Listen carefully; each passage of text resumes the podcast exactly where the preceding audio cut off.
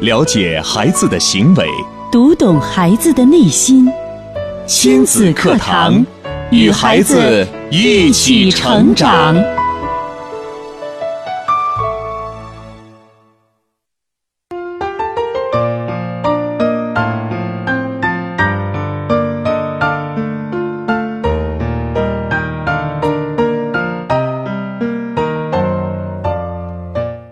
听亲子课堂，做智慧父母北。京时间九点零三分，欢迎各位在这时间准时打开收音机，锁定频率，收听每天上午九点到十点准时为您播出的我省首档以心理学为基础的专业亲子教育节目《亲子课堂》，我是主持人袁明阳。我是主持人吴化。首先来关注今日关注。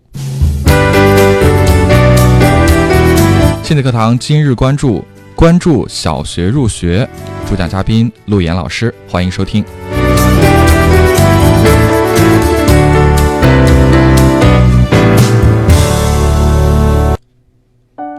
好的，那在这儿首先有请陆岩老师，陆岩老师您好，绵阳好，无话好，听众朋友们，大家好。今天跟大家来关注小学入学的话题，也提醒大家，除了可以在中波和调频收听节目之外，您还可以登录郑州广播在线或新浪微电台在线收听节目的直播或录音。智能手机用户还可以下载蜻蜓 FM 或喜马拉雅客户端来收听。是的，在收听节目的过程当中，我们还可以通过多种方式参与进节目互动。新浪微博关注“迪兰路言亲子课堂”，在今日的话题帖后跟帖留言，或者腾讯微信来添加“亲子百科一二三”，亲子百科是汉语拼的全拼，一二三阿拉伯数字。嗯，好的。那今天除了做客节目的有我们亲子课堂创始人、亲子教育专家陆岩老师，还有我们郑州电台新闻中心的记者卢静，欢迎卢静。大家好，嗯，今天卢静做客节目啊，跟我们来关注的这个话题，也是时下很多家长都非常焦急的。我们知道，可能下个礼拜十八号、十九号就是今年的小学入学的这个时啊间了。，对，嗯，根据郑州市教育局的规定是，呃下周一十八、十九号各个区进行小学的报名，但是目前各个区的具体的政策还没有出来，大家需要等待。也就是说，划片儿的范围，呃，包括呃哪个片儿区到哪个地方报名，所以这个外来务工人员怎么来报名，这个大家还需要再等待一下。呃，嗯有具体的消息，我们会直接通过我们的广播告诉大家的。嗯，这是通，这是幼升小的家长需要关注的。对，啊，就是已经上小学的家长，大概是二十四号左右这两天对，要那个入是学小了学开学，开学、啊，这个嗯是小学入学入报学名，嗯，嗯，好的。那今天呢，我们的节目当中就来关注小学入学。其实说到这个话题，很多家长应该有很多很多的问题。嗯，当然了，家长们都希望孩子能上个好学校，对，嗯那怎么样才能上个好学校呢？嗯，做了一些采访，是对，可我以们来一听下，听嗯，这个到底在家长心目中好学校是一个什么样的标准？你心目中什么样的学校是好学校呢？软件、硬件，但是我觉得还是看一个学校的理念的，然后啊，看看这个老师对孩子的这个引导啊、学习方法呀，包括生活习惯的、为人处事的一个引导，包括他周围就是周边那个同学的学习氛围啊，好学校，我总觉得好像一个是老师，环境吧也很重要哈，但是我觉得最最重要还是老师。好学校标准，我觉得班级人少一点，老师那个抓得紧一点儿，孩子呢全方面发展吧。然后网上评价还不错了，然后听听周围家长的评价也不差不多的学校。呃，听有些家长说像像中原区吧，我们在中原区哈，就是呃一呃湖州路、颐和路不错， 然后就伏牛路、江上小这些都排名靠前一点儿的吧。觉得哪个学校并不重要，只要是离家近一点，孩子方便。在你心目中，好小学都有哪些？我们这一片儿呢，我们就在附近住了嘛，我们觉得就是一个是颐和路，然后还有外语小学嘛，二西区这边龙溪小学也挺好的。嗯，好的，这是卢静采访的一些家长认为，到底他们心目中啊好学校是怎么样的？听到的答案真的是很多，但呢，我们归归纳一下，无非是以下几种。嗯，呃，比如说这个学校的师资力量好，老师教的软嗯好，件、硬对件，，或者啊是老师班好班级的人少，嗯，另外呢，方便孩子离家近离，家近，嗯，对，呃另外呢，可能就是口碑的力量，大家对说这个学校不错，嗯呃，教育质量好，那我可能也觉得真的不真的不错。其实采访这个我是特别有体会。嗯，你别看家长都说的特别好，什么呃 老师好，离家近，嗯其实他们最后选择的都是那些所谓的热点学校，嗯他们还是觉着那些热点学校是他们心目中的好学校。就是我的孩子进去学习没问题。对，虽然他们说让班级孩子少一点儿，嗯但是现在班级少的有吗？好像没有。没有嗯所以在这样对比之下，他们就选择了一些，就是通过各种关系选择了一些所谓的这些热点学校，嗯像大家提到的互助路、颐颐和和路伏牛路，包括金金水区的维吾维维吾吾路伊，嗯呃，二七区的陇西，这嗯些学校这个班额实在是太大了。我昨天有一个家长说，互助路基本上就是八十、嗯然后嗯课桌从前到后全都排得很满，嗯但是家长还是趋之若鹜。嗯就即使说已经是这样了，就一个班有八十个学生，我们可以想象一下，它是一个什么样的场面？就是大概一排坐，呃，六到八个学生的话，就十几排的样子。对，我们想象小学一年级的学生，他在十几排靠后上课，会是一个什么样的情景呢？嗯，是啊。那到底该如何选择适合自己孩子的学校呢？有没有所谓的标准呢？呃，我们今天从开始谈到现在啊，我一直听着每个人的观点。嗯，其实，在这些观点里边透射出来的，都是我们大众的一份普遍的心态。嗯是我们所有人都会有的那一份心态。就像刚才卢静讲的，他非常实地啊，在一线每天做着采访过程当中，是并且接触了很多的家长。可能有人呢还会说：“哎，卢静，你看你是跑这个教育口的，能不能麻烦你帮我问问哪里最优嗯秀，或者能不能帮我问一问啊，用什么样的方法可以能进到好进到学更好优学秀的校学校里边？”对对对啊，那么好学校的标准到底为什么就最后就集中在了所谓的名校身上呢？其实很简单，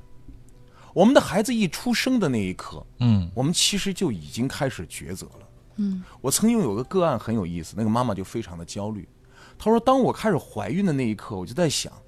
我是不是应该换房子了？”嗯，我说你换学区房子干什么？他说我孩子，我我有孩子了呀，哎呦，所以我要赶快找一个学区房，到那儿生孩子。就是就是啊她她刚怀孕都已经在考虑这件事情了，而且现在很多房地产的广告也会加上这一条。对，现在学区房特别贵，嗯包括这次放开限购政策之后，学对区房肯定是会要飙升的，这个是一定的。啊你这句话一说呀，这个，呃，可能会飙升的很快啊，那购买力又上去了啊。对，对，之前有限制，可能买学区嗯房的话，它有二套房啊、三套房的限制，结果现在限制没有了，可能这个学区房又会热起来，说或者说是被一些开发商啊炒作起来。嗯，我们再来看啊，这孩子刚生出来之后，大家这份压力，那么孩子去哪儿 生，也变成大家选择的困惑啊。我是到二院生呢，到省妇幼还是市妇幼呢？嗯甚至我嗯还是到一些私人的医院呢，更加的豪华，对关照的更好，还能请到名医啊。嗯能不能不远千里飞过来一个名医帮我来接生啊？接生完了之后，是不是有月子中心呢？嗯能不能找一个很好的月嫂呢？这就是在开始孩子出刚刚来到这个世界上，我们所有父母整个社会的这种焦虑给孩子带来的那份压力啊。好，是一个良好的环境，孩子已经出生了，嗯，顺利出生的时候，那么家长就该考虑了：哟，我的孩子来到这个世界，我该如何选择我的奶粉？奶粉一定要是名牌啊！那中国的不行，我要选择外国的。对，啊，我我我要全世界都试一试，澳洲的、新西兰的、美国的、欧洲的。奶粉选完之后，马上要开始面临一个什么呢？就是早教的选择。嗯，我是选择双语的还是单语的嗯？我是选择国际的还是国内的？我是选择我是我是选择这种啊、这个一对一方式的还是一对多方式的？嗯，整个一点一点孩子的成长，你看都有几就有一根弦一直绷着，嗯，就是不让我的孩子输在起跑线上。要给他最好的。对，嗯大家都是特别的焦虑，家长们。对啊，那么这个起跑线到底在哪儿？这个起跑线我们都不知道跑了多少回了。嗯，从孩子出生跑，选奶粉跑，呃，选早教跑，选幼儿园跑，现在我们终于跑到了小学的这个点儿上，家长按耐不住了。对，为什么呢？家长突然感觉，这才是真正的起跑线呐、是因啊为我们的嗯起跑线的终点，很多的家长会固化一个这个终点是哪里？高考，高考。嗯嗯就是那两天，嗯所以高考决定人的一生，高考如何如何。那么小学这一步，这就是踏上了高考真正的这条道路。嗯，所以你说哪个家长在这一刻不使劲儿，在这一刻不焦虑，在这一刻不使出浑身解数面对种种选择？嗯，我身边的人也按捺不住啊。嗯，我这段时间接到的电话啊，包括我转接给卢静的电话都不少啊。我经常给卢静打电话，我问问你这个区这个学校到底怎么样啊？嗯，好进不好进？什么样的情况？是这两天各个，特别是这些热点学校的校长的电话已经打不通了，已经永远的处在了关机的这个状态当中，因为就是需要他们去，比如说各种关系需要进这些学校的电话实在是太多了，嗯，这也造成了家长这个校长们也非常的焦虑。嗯，你看卢静在说这些话的时候也有点压力啊。对呀、压力很 大呀。身边打打电话的朋友太多。那么，呃，我们今天就来讨论一个问题，我们就是真正的坐下来，我们把社会当中啊，我们普遍的一些呃焦虑先放下，我们来看一看一个好学校的标准到底是什么。其实刚才家长的每一条分享都很好，理念，我觉得现在每个学校都在做理念啊。对，小学呢，每个学校还在做起自己的特色，有的学校做舞蹈，有的做做这个呃做书法，嗯有的做声乐啊，各种各样的。那么理念这个东西呢，我觉得对于一个小学来说呢，这是从呃校长到师生整个建设体系当中的一部分啊。但是理念的贯彻很重要，嗯啊，有的理念很好，但是贯彻不是太好。还有老师，呃，老师确实很重要，嗯，名师确实很重要，对，对吧所以所以在采访中，家长也说了，我们第一是要看的是老师，嗯如果老师非常的尽心啊，或者什么的，嗯他们他们觉着，嗯，他们比是较在放选心嗯，啊他们会选择老师而放弃选学校，但是我要问大家两个问题啊，嗯这两个问题呢，可能大家会对老师呢打上一个问号。第一个问题，如果一个班里边有八十个孩子，这个老师再好、再优秀，能不能把八十个孩子全部的关注到、关照到？对，其实在，嗯义务教育法的那个标准班额是四十五班四十五人这样哦的是一个标准班，这也嗯是老师的精力最能照顾过来的。嗯嗯，现在就是如果给你一个选择，那么一个班额呢是四十五个人，我们就说这个标准四十五人；另外一个班额呢是八十人。嗯，我那么们只一个听呢人是数的话，市级嗯优秀教师，嗯，那一个是普通教师，嗯你会选择什么？哦，也就是说是优秀的教师教的是那个班级比较多的，嗯，然后一个普通教师，这我觉得每个家长选择都不一嗯样。我们每个先把选这个问题，每个家长选择都一样，嗯，八十人呢，我有选好老师的呀，对呀、啊，但80是人的数优秀很教多师呀，可是你说，那人家七十九个学生都选这个了，我不选，那我的孩子不就输在起跑线上了吗？这就是我们大众的一种思维。对，嗯从众心理，这种从众心理是什么呢？就是我们对很多事情的优与劣之间的这种差别啊，看得嗯特别特别的重。嗯这份重啊，也就产生了很多的社会现象。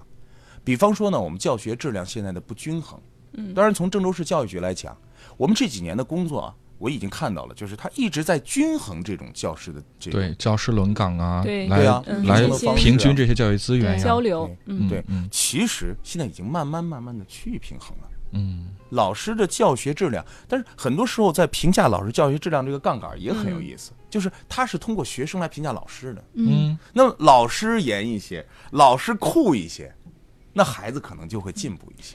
嗯，其实我觉着家长的标准也不一样，因为嗯有些家长可能觉着，哦，你老师管严一点儿就是好老师，哎我成绩提高了我是好老师。嗯 有些家长觉着，嗯，孩子们素质提高一点儿，有各方面的这种特才长艺啊呀、特长才艺啊啊、才嗯艺啊，心理非常的呃健康或者非常快乐，这嗯就是好老师。所以家长们的标准也不一样。对，嗯所以我们为什么会趋之若鹜的认为一个教学质量好的老师就是绝对的好的老师？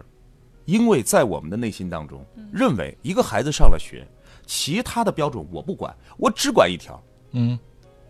学习和成绩。成绩，嗯成绩好了，什么都好。嗯，我不管你养没养成好的习惯，我也不管你会不会系鞋带儿，我也不管你家里边有没有家务活，我也不知道你零花钱是不是在管理，我也不知道你在心情郁闷的时候，家长会不会关心到你的内心，嗯关心到你的成长，关心到你每一个该起步的发展或者敏感区，我们应该弥补给孩子的那些东西。嗯好，第一个问题我给大家了，第二个问题我再给大家，还是这个最好的老师，嗯还是这个老师，嗯，但是呢，父母不在身边，工作太忙，嗯，生意太多，这也很现实啊。对，那这样的家庭，你愿意让孩子在这样的家庭吗？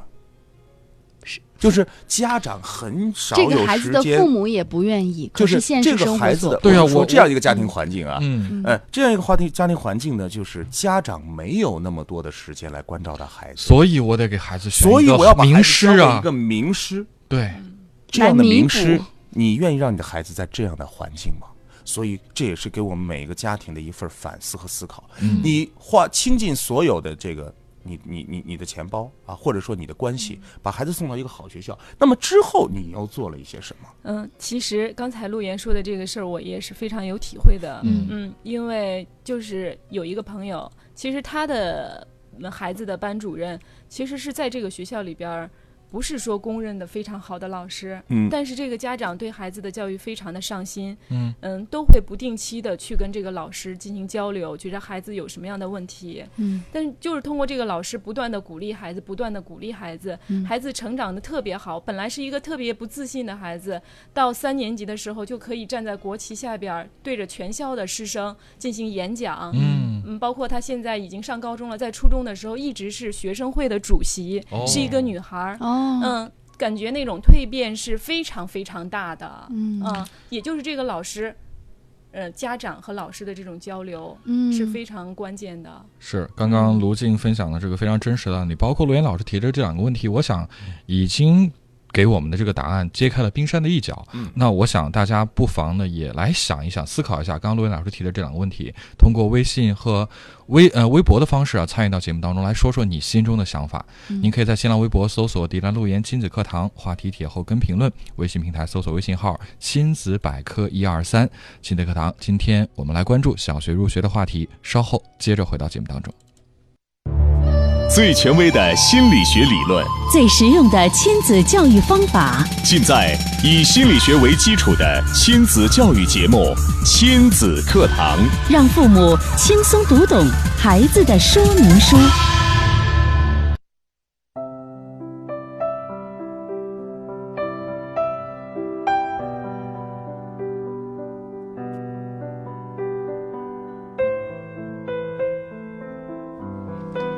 好，欢迎回到正在直播的亲子课堂。今天的亲子课堂节目呢，为大家邀请到了亲子教育专家陆岩老师，以及我们郑州电台新闻中心的记者卢静，跟我们一块儿来聊的话题是关注小学入学。我们知道一年一度的小学入学马上要开始了，这个时候啊，很多家长非常的焦虑和关注，嗯也有很多很多的问题想要提问。那卢静呢，一直在从事这个教育口的新闻。嗯呃，所以呢，他其实对这些情况是非常了解的。我们今天也希望透过卢静的分享啊，可以更多的了解相关的政策呀。呃，当然，我们也更希望通过我们的节目，呃，来跟大家聊一聊，到底家长最关注的是好学校，还是好老师，或者是其他呢？对我们听呃收音机前的听友啊，也可以来说一说您最关注的点是什么？环境、教师质量，还是说呃离家近等等哈、都可嗯以在微博、微信跟我们互动起来。是的，刚刚卢静说的这个，我我我觉得我挺佩服这位家长的，嗯就是我我我感觉可能就是在普通的家长，呃，是做不到的，做不到。对，为什么做不到呢？就是这个事情，刚才你一讲出来，嗯我觉得这个事例特别的好，嗯但是所有的家长听听也就过去了，因为他觉得好，这但是是他不会这样这做，是别人家的事不对具有嗯普遍性对因为什么呢？因为他不相信自己能做到。其实我觉着家长们只要放松自己的这种。嗯，心态吧，我觉着是还是应该去走进学校，别觉着关了校门一关住就是学校的事儿。嗯其实家庭这一块儿是非常重要的一方面。嗯从各个呃我采访到的例子充分说明了这一点，而且其实学校老师也是很希望能跟嗯家长有一个沟通，因为对他们在学校可能看着这个孩子很乖，嗯很听话，但是在学在家里边儿。他可能就是另外一种情况了，他性格上到底会有什么样的问题，嗯他也需要这种沟通来对进行发现。嗯可是我觉得卢静说这个事情，作为我个人来讲，我其实在上学的时候，我比较担心一件什么事情，就是家长可能会跟老师合呃合联合起来、哦去关注。你的学习管啊，孩子然后两就是两方可能会通通气啊，说哎学校表现怎么样，家里表现怎么样，我觉得可能压力会更大呀。所以明阳说的是一种普遍的现象。嗯，两位都是亲子课堂的算老主持人了吧？还会有一所些以我家提问长你们一个方法，好嗯跟老师啊，就是家长跟老师的沟通法应该是用用什么沟通法？家长跟老师的沟通法应该是什么沟通法？对，用什么样的沟通方法？嗯或者说我们应该选择什么样的夸方向？赞吗？那就是优势，说的好，彰显优势啊这就是嗯对我们的亲子课堂的主持人有最基本的我们的核心理念的素养。嗯刚才明阳所担心的这件事情是什么呢？是因为我们传统的嗯就是家长和老师的沟通是，哎，老师，安孩儿有什有么啥问事儿题没有？嗯，对安孩儿不拐了，你看着都收拾啊，嗯该吵吵，该打打。对，这是家长们最常说的一句话。然啊后，呃，家长问的第一个问题就是，我孩儿有啥问题没有嗯啊？ 你想想咋样啊？对，一个班里边儿五六十个孩子，你说啊，孩儿学习咋样啊？上课认真不认真呢、有没有做小动作啊？嗯，那老师直接给出来的那些信息，基本上都是相同的。嗯啊，你的孩子上课的时候不太认真，对容易交头接耳，嗯然后有这会儿这段时间学习有些浮躁，你要回去再抓一抓。因为对作为对老对师嘛，就希望家长能够多付出一些对孩子，对多管教一些。对，所以，当你在一种劣势沟通法的时候，你会把所有孩子那些负面的信息都带出来。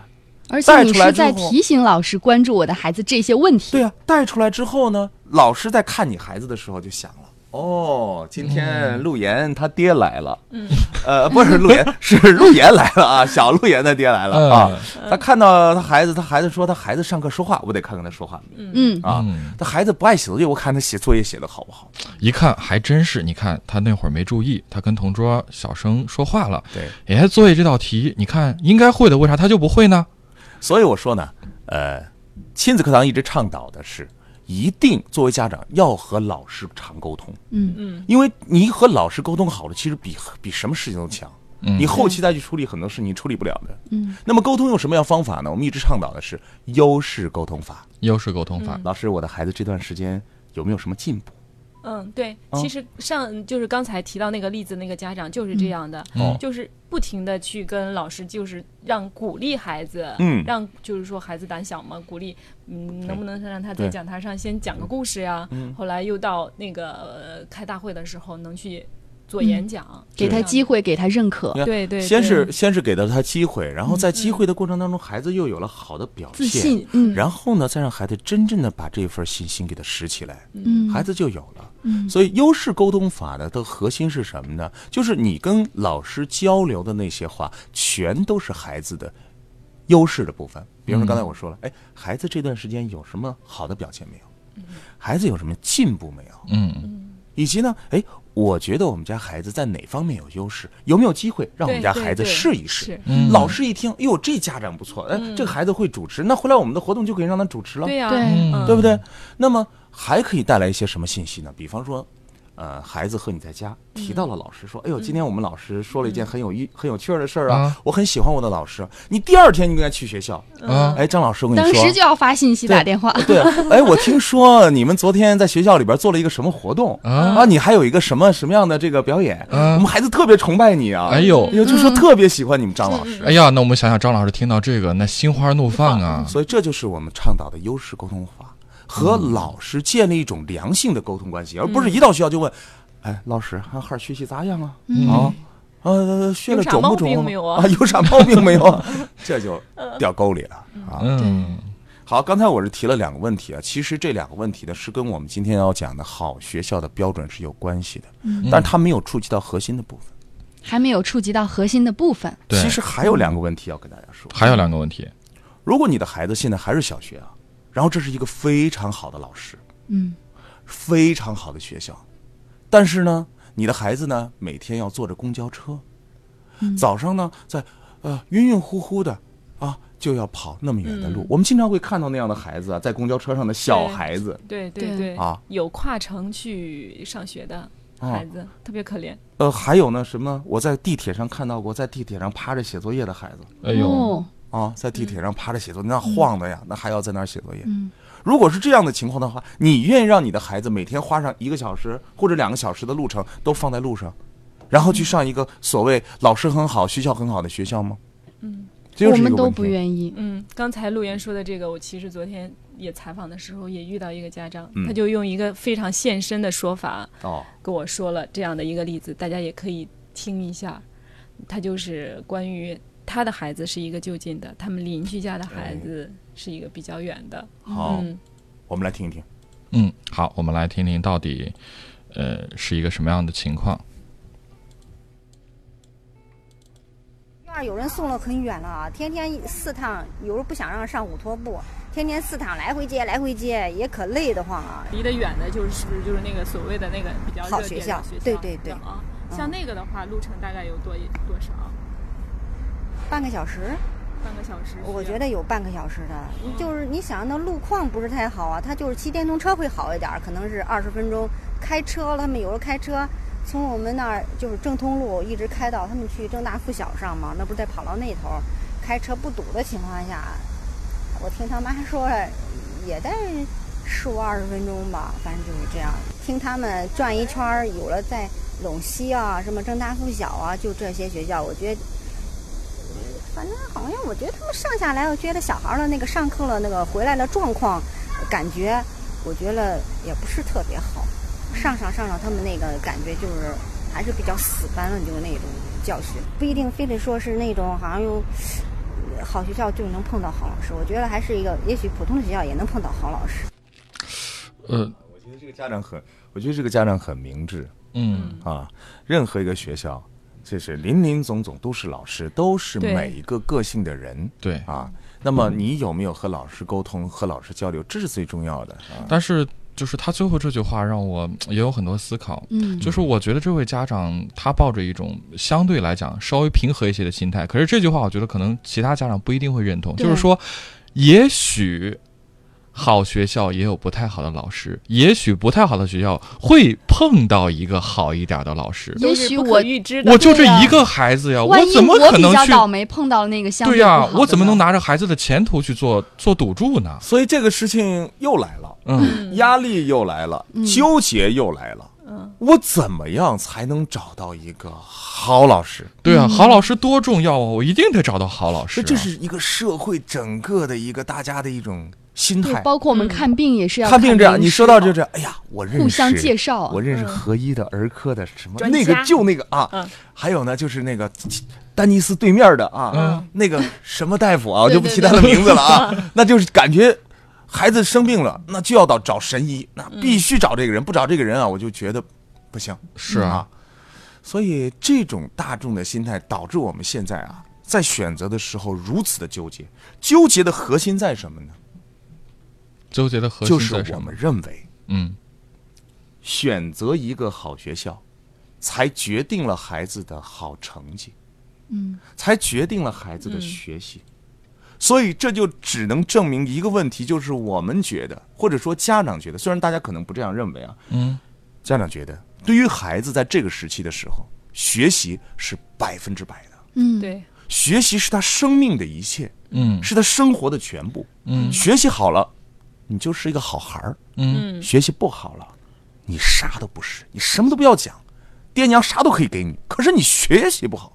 嗯学习最后变成什么了呢？学习变成衡量人的一种标准了，衡量人一个人的人品、人格所有全部的一个标准了。嗯在这个时候，我们所有人都迷茫了，所有人都纠结了，所有人都困惑了，所有人都坐不住了，都要把孩子送到一个所谓能够让我孩子学习很好的地方。但是我今天要振臂高呼啊，嗯学习真的不是孩子的全部，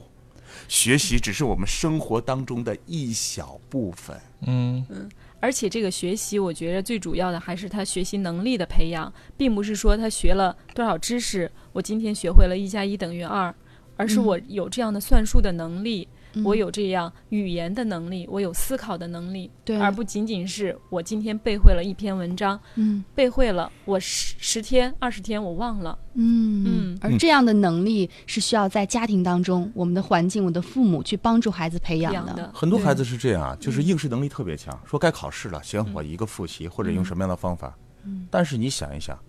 我想问大家几个问题啊，就是有也是有关学习的。嗯呃，你们给我背一个公式怎么样？对，力学公式， 你们现在还能背出来不？背不出来了。呃，你们还能记得？嗯我那天看小学数学题，我都不会了。你们还记得咱们那时候学的 sin、cosine Cosine、 logent 啊、嗯 logent 啊？嗯，全都啊还给老师了。是的，嗯，那个勾股定理，你们背一下。勾三股勾三四股玄四武 a 平方加 b 平方等于 c 平方，所以这你是看什么？？ 那么你在你们能不能把化学这个元素表再背一遍？ 这您应该会背吧？氢氦锂铍硼碳氮氧氟 氖钠镁铝硅磷硫氯亚钾钙康泰钒铬锰铁钴镍铜锌。哎呀，所以陆岩老师具备学习能力。你我其我其实一点儿不具备学习能力， 嗯因为我那时候特别喜欢演讲，这是我演讲的一部分，哦是吧？记下来了。原来是这样的。所以你看，我们过去学的那些知识，其实基本上全都还给了老师，嗯嗯没有用在我们现在的生活当中。并且我们也认为那时候学的东西跟现在生活当中好像没有没有么什么搭关界系的啊。嗯然后呢，我们现在去回想一下，那现在我们培养一个孩子的目的是什么？嗯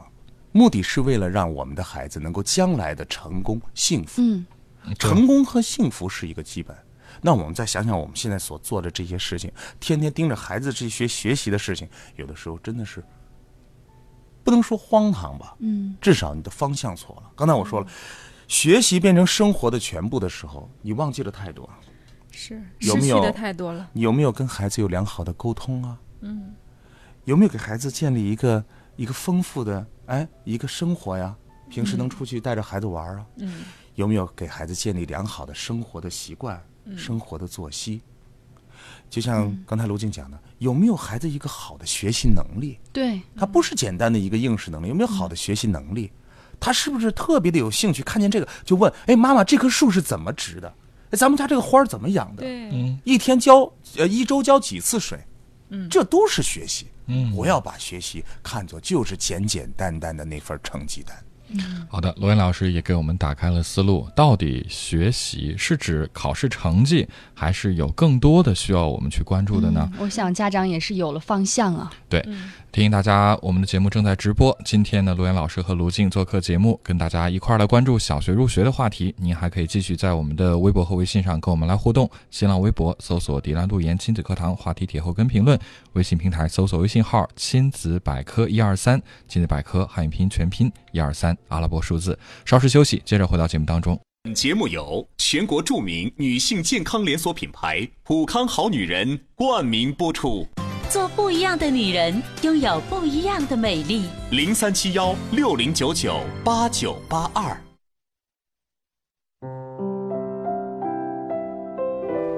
好的，欢迎继续回到正在直播的亲子课堂节目，在这儿呢，还要请我们的热心听众啊，为亲子课堂来投上您神圣的一票。郑州电台第五届十佳栏目评选现在已经全面展开，现在呢，您可以来关注近期出版的《郑州日报》《郑州晚报》《郑州广播电视报》，来为亲子课堂投票。另外呢，嗯网络投票也非常的方便，您可是以的登录郑州广播在线，或者是下载郑州人民广播电台手机客户端来我们投票。嗯呃，每人每天最多可以投一票。是的，呃微信也是可以的。是的，哈在我们的微信推送当中也有这条投票的信息，您根据上面的投票方法来按照步骤操作也是可以的。嗯，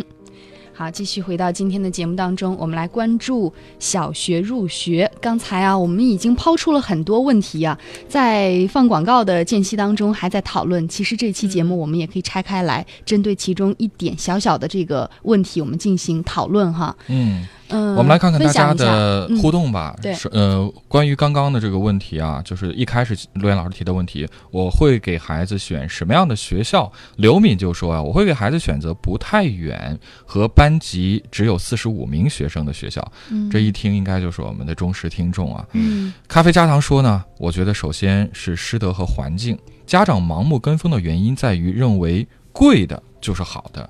呃，还说啊这个学校不好进就是好的等等。他说哎其实这一点说的很好，那 U V 就是要相信口碑的力量嘛，对不对？对既然大家都去了，那它不好，大家为什么会对去呢，？就像我们平时买衣服，比如说这件衣服限量版就这么多，嗯但是特别贵，大家反而认为它很好。 对，他说其实对于孩子择校这方面，我更多的选择是就近，包括师德和环境吧。他说这是目前我的感觉，呃，其他的还没有太多的观念。我其实特别想问问咖啡加糖，您的孩子上学了没？就是有时候我们说的和做的，完全不一样，因为还没有体会 到对哈、嗯呃，刘敏还继续说，好的老师现在很少。我的女儿与见过，我的女儿见过一个好老师，呃，家庭作业不多，老师在课堂上唠叨，嗯学习好的坏的都关心，这样的班级学习成绩全部提高了，这样的老师不多呀。嗯，呃，说到这儿，我不禁要跟大家讲一个故事。嗯啊，这个故事呢，就是咱们亲子课堂著名的亲子教育专家、央视心理访谈的特邀专家周正教授，这是一个实例，嗯真实的故事。刚才你们说了，真到选择的时候，你就不这样了。对，是真的是事儿落到自己身上，就跟以前想法完全的不一样。我们来讲一讲教授和他儿子的一段非常非常让我们觉得，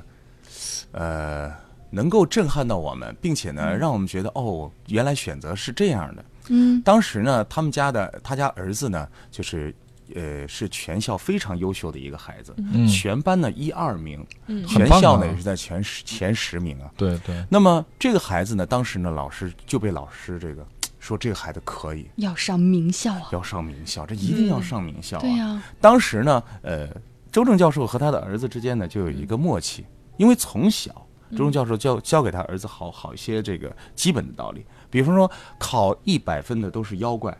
啊，考一百分的都是妖怪。还有呢，呃，就是我们坚决呃不上所谓的这个名校。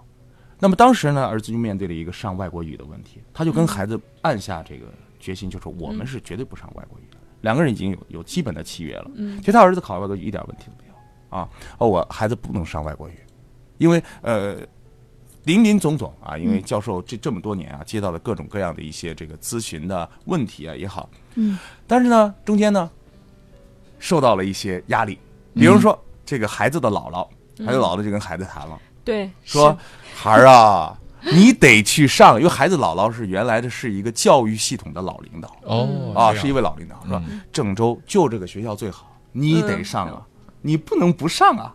孩子的妈妈嗯而且也你有能力考上，你啊对为呀，什么上有呢能力都，也不是说对啊你考有不能上力我们的要为给啥你费就劲不儿上对呢不对嗯就不能上。嗯啊，那家里很多人对他的这份这份这个关注也好，压力也好，都给孩子说，孩子说嗯我不上。嗯但马上就要考试的那个时间点儿里边儿，嗯最后谁提出来？就是有一天晚上呢，教授接了，就是他儿子就去找教授嗯啊，说爸，跟你说一个事儿，嗯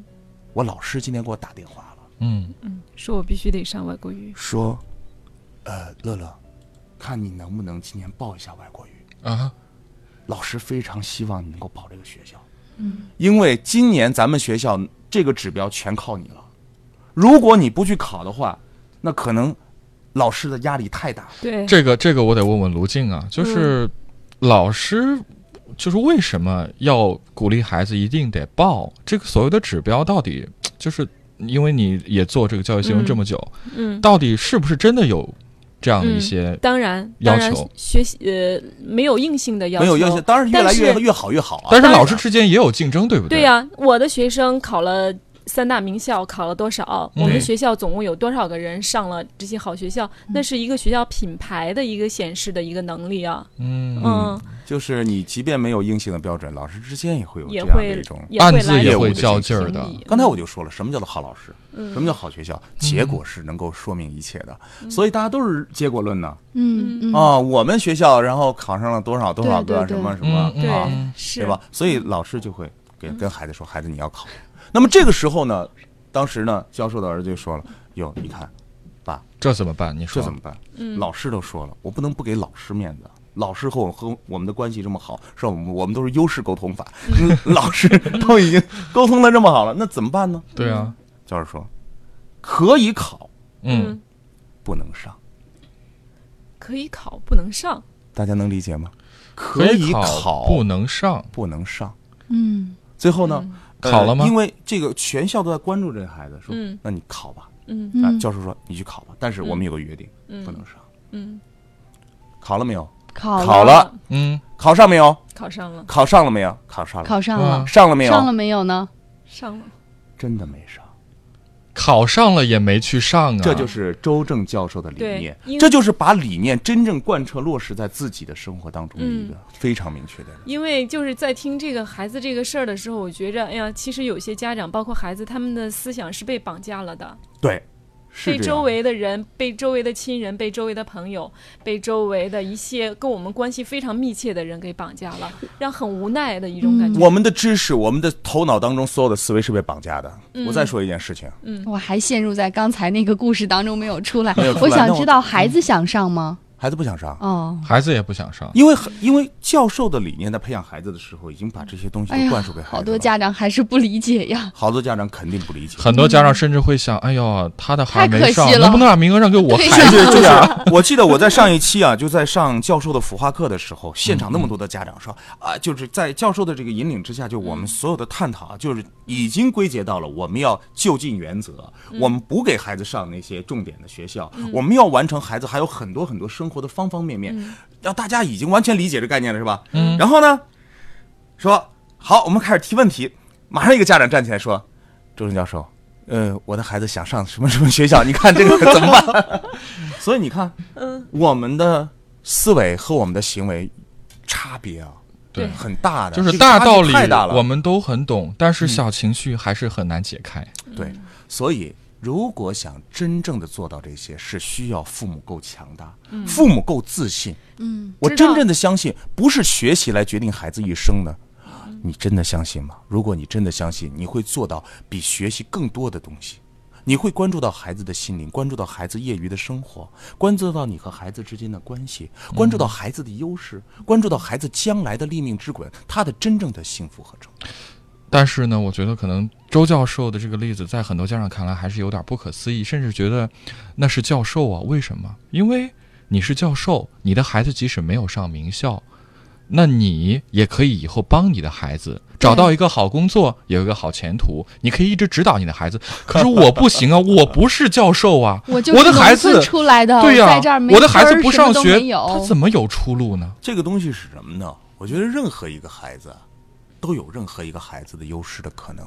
有些孩子生来是唱歌的，有些嗯孩子生来是学习的，嗯还有些孩子是出来当主持人和记者的。对啊，所以呢，每个人的优势不同。如果我们把成绩来论定一个人的话，嗯可能好多人都被拍拍在很早很早的沙滩上，对啊，连海都入不了。嗯还是很庞大的。我们要培养出孩子的那份自信，就是不要把我们百分之百的精力嗯都完全放在孩子的学习上。而且还不应该把自己的标准定到孩子的身上。我觉得一定要选择一个适合孩子自己的，嗯适合的才是最好的。就刚才那个选择，其实，在很多报考的时候，在选择一中和外国语的时候，很多家长很纠结，嗯到底是上一中还是上外国语。但是，如果你真的知道孩子的优势是什么的话，我觉得这个问题绝对不是嗯问题了，是完全可以解决的。我们知道《道德经》当中的第一章，嗯啊，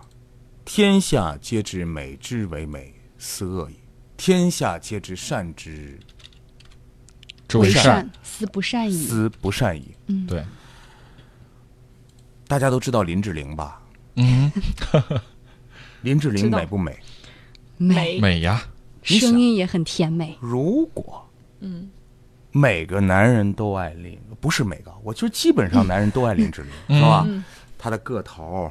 她的长相，身材，她的身材，嗯甚至她的声音，嗯嗯，嗲嗲的，嗯对呀、看女女连我人们好讨厌，男人好 喜欢。连我们的同事是吧？九一二的同事郭应威，嗯啊都忍不住向她单膝跪地，是吧？对是啊，向她求些什么，是吧？嗯，所以你想，如果每个男人心目当中都有一个林志玲的话，是吧？并且在家还放了林志玲的画儿回到家看到自己老婆是什么样的心情？嗯老婆嗯还像过去那样美吗？嗯，老婆比得上林志玲吗？比不上。那你的生活会幸福吗？所以我举这个例子是告诉大家，正是因为有了一中，嗯，有了外国语，嗯，你就会觉得，哎呦，我的孩子上这儿不中啊，嗯哼，我上这门口这不行啊，嗯对，因为一中好啊，外国语好啊。但是我想问你一个结果啊，嗯，第一，我今天这个节目里边，我不把这个结果告诉大家，大家去查一下外国语真正的升学率有多少，他们升学的方式又有多少，这是第一个问题。第二个问题，我想这个问题大家可以直接来回答的、啊，就是林志玲到现在出嫁了没有？还没有，真实情况我们确实不知就道。是目前至少我们掌握的可以情况，列举的这对嗯些天下皆知美之为美的这些，大家都认为特别好的，嗯近乎完美到底是不是最的好，嗯嗯啊，所以我们什么事情都要以结果为论。刚才我还忘忘记告诉大家那个事件的结果，周正是教授的儿子最后以最优秀的一个一本的成绩，嗯继续上了一个非常优质的大学，就是说他没有选一个好的高中，但是这不影响他最上一后个好他的在大学尤其是他在是就业选择的方向嗯和他的就业。呃，周正教授的儿子很有意嗯思，就是他上了这个大学之后呢，马上就注册了一家公司，哎呦，嗯，就开始做了一些金融方面的运作。哦，所以特别嗯厉害。我们培养孩子是要培养孩子在这个世界上去独立面对世界的能力，能力不是嗯培养一个学习能力极强的一个孩子嗯，啊。所以今天我们还是要回归到我们这个问题的，就是好学校的标准。嗯是，刚才两位都说了，包括卢静啊，在这个整个采访过程当中，就是嗯思想、意识和我们的行动之间有很大的差别，嗯嗯为什么这样？嗯是因为我们现在整个的这个社会的大环境，还有商业消费这个大环境，你看，嗯奶粉、医院、早教、嗯月子中心，嗯各种东西都充斥着这个商业消费。充斥这个的时候，就他们就会很自然的给你带来一些概念，偷换一些概念。比方说，不要让孩子输在起跑线上。比方说，昔孟母，择邻处。嗯所以你要选好的学区房，所以你要你要选择好的环境啊，好的学校、好的老师、好的同学啊。但是殊不知，昔孟母择邻处，他择邻居的标准。这个不是说你选一个好邻居，好邻居的标准有一百种啊，嗯，对不对？我们不要趋之若鹜的就觉得，那我要选一个好邻居，那我要选到一高旁边，我要选到外国语旁边，对不对？所以我们今天呢，要给出大家一个最后的、最后的，就是好学校的标准，嗯，就是就近原则。就近原则，为什么要进这个就近原则？因为这只是小学，对，这就是一个小学，嗯，能咋地啊？但是可能家长说：“哎呦，你不知道、啊嗯那对呀嗯起跑线起呐，跑起跑线呐，严重的很呐。要在这儿一上开六跑年就呢落后了，对那呀可怎么办？是，啊那么就近原则决定了几个非常关键的因素。嗯，第一关键因素，它近。嗯，这个时候呢，你在照料孩子的生活起居方面，孩子就会能够很自然、很舒适。嗯，因为在这个时期，孩子需要自然舒适。本身我们国家小学教育里边，教育时长是过过长的，对相对过长的。嗯，国外的孩子其实一般的三四点、三点多就放学了，早上很晚才出来。但是我们相对时长长一些，那么我们就需要就近。啊，就近了之后呢，我们能够关注到孩子，有更多的时间陪伴孩子，嗯让孩子的身心都能够得到发展。那么第二个方面呢，就是如果你从孩子很小的时候就给孩子，比方说花钱托关系找人，嗯啊，甚至是呃不惜花高价买一个学区房，嗯，这些事情你做出来，孩子就看到了，嗯，孩子看到，孩子内心就有一种莫名的压力，哦，这种压力就是我妈为了我，嗯花了那么多钱，嗯找了那么找了那么么多人关系关系，最后把我放到这儿，我不学我不行啊。嗯，但是你往往往不知道，就是这种压力下，其实孩子是是没有自信的，嗯，或者是有一种优越感，他不是优越感，他是压力感，其实是一种莫名对于孩子的这份压力。甚至对自我的一种否定。如果孩子这次没考好，下次又没考好，家长的话又来了。你知道我为了你付出了多少吗？嗯，你知道我为你把你送到这个学校，我怎么怎么怎么样了家吗？长又绑架了孩子，对，最后孩子又被绑架了。嗯，所以你说孩子还能够轻松快乐在这儿好好上学吗？嗯好，再解决大家最后一个疑虑，就是所以所谓的这个好老师、好教学、好质量，嗯，只要使用我们的优势沟通法，我们说小学教师的质量基本上没有太大的差别。对，尤其是小学的这个学科呀，没有那么深奥。我们孩子们应该说，只要能够按照正常的现在咱们郑州市教育局的一个就是教育系统的一个教育法进行，只要用正常的教育法进行，孩子能够有良好的家庭生活呀，有嗯正常的学习和生活嗯习惯呢嗯，孩子都是能学得很好的。嗯千万不要趋之若鹜，就认为只有对好老师才能教育出好孩子。嗯，跟嗯这个陆岩这个有两个佐证，我可以跟大家说一下，一个嗯关于就是就近入学，关于睡眠时间的这个问题。嗯前一段时间，郑州市教育局发布了郑州市市区中小学的体检报告，嗯显示孩子的睡眠时间是和孩子的这个学习成绩成正比的，哦跟他上课的这个嗯呃注意上力对上课的注意力有很大的关系，嗯但是。成绩啊，或者你上辅导班的这些是没有任何关系的，但是只跟睡眠有很大的关系。睡眠时间越充足的孩子，学习成绩是越好的。啊嗯这是一个佐证。关于就近入学的，关于老师这一块儿的，呃，我昨天得到的一个消息，在采访中也是，其实，在各个区的招教的考试的。过程当中，嗯嗯因为这大家知道，每年各个区都在招教，嗯其实他们引进的骨干教师，并不是分配到这些所谓的热点学校、嗯好学校，相反他们会。分配到相对薄弱的学校，需要扶持的这个学校，好学校想要没有，嗯，这一直点接儿就分配跟对呃这是些是是薄弱学校或者就是嗯相对来说新建的这些学校里边儿了，嗯这些这家就是长很们好可的以一种放平心。对，嗯这就是一个很好的平衡。嗯这就是咱们教育系统其实一直在关注这个事情。对我就说了，老师水平基本相当，大家千万不要趋之若鹜，就认为好学校的老师就是好，那是大家的这种所有的压力感、所有的焦虑给大家促成的。嗯，你只要让孩子，你只要陪伴孩子，让孩子养成良好的学习的习惯。跟老师又能用这种优势的沟通法，你的孩子在这种环境下就能够快乐的成长。嗯，是。好，那我们也把我们的理念了提供给了大家，但是大家还有很多很具体的问题对想要提问，我们来集中关注一下大家的问题吧。呃，卢静还有一段采访，就是关于家长其实比较纠结的一个操作的问题，就是到底我给孩子入学，因为有个入学的标准吧，嗯年龄的限制，嗯，一般现在郑州市区基本上都达到了六岁半，因为都各个学校都比较紧张，嗯所以基本上都是六岁半。对，那到底是呃我的孩子正好卡在这个线上了，我是让他早点儿去上，还是晚一年呢？他可是晚一年呀。 我们来听听家长们是怎么说的。孩子今年几岁了？六岁，刚六岁，刚六岁嗯，今年要上小学吗？嗯，打算让他上吧，哦，六岁好像年龄不太够啊，不太够 嗯，嗯看能不能上了吧。嗯，为什么想让他上这么早呢？因为年龄也不够。因为他学习能力还可以吧，感觉，然后该学的基本上都学过了，不太想让上学前班。原班拼音的话，再学一遍儿。因为他十月份出生了嘛，这考虑到到底是早上还是晚上的问题，就这个问题都已经考虑了很长时间。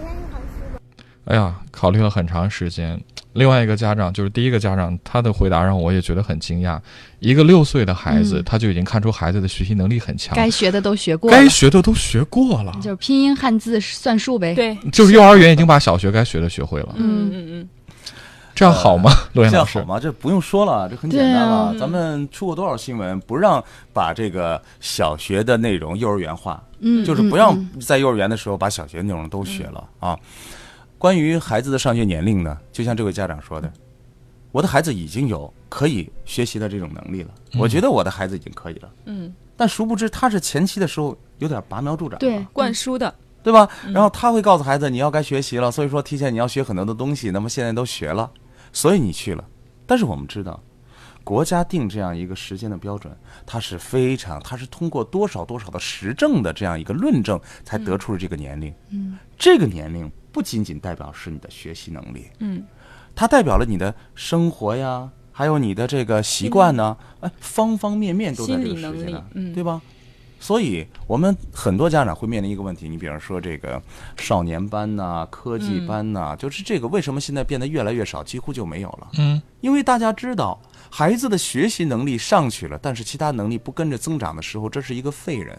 我们听过多少那少年班的故事？嗯到了北京，妈妈还要陪着系鞋带儿，因为连嗯鞋带儿都不会系。对对其实嗯昨天在采访嗯一个学校的时候，在学校我采访到得到的是这样的一个答案，他说了，你看你的孩子有的可能还不到六岁，嗯，你要是进了一个班的话，其实现在大部分的孩子上学已经达到了七岁甚至七岁半，因为六岁半卡着了嘛，嗯嗯嗯，他们就是按照正规进去的话，可能就是七岁半、七岁这样这样的年龄。嗯你要是不到六岁进去的话，就差一岁半的这样的一个情况，嗯嗯嗯其实差别是非常大的。对对对但是老师只能是按照大部分年龄孩子的教这学样进的度来能力进行能力来进行教学。嗯所以这些就是不到六岁或者刚过六岁的这些孩子进去。进到校园里边之后，非常明显，特别小，很吃力啊很吃力。嗯他很多能力他接受不了，不是他学不会，但是他在自信方面，在各嗯方面的能力方面、是跟别的孩子差了很大一截的，嗯而且是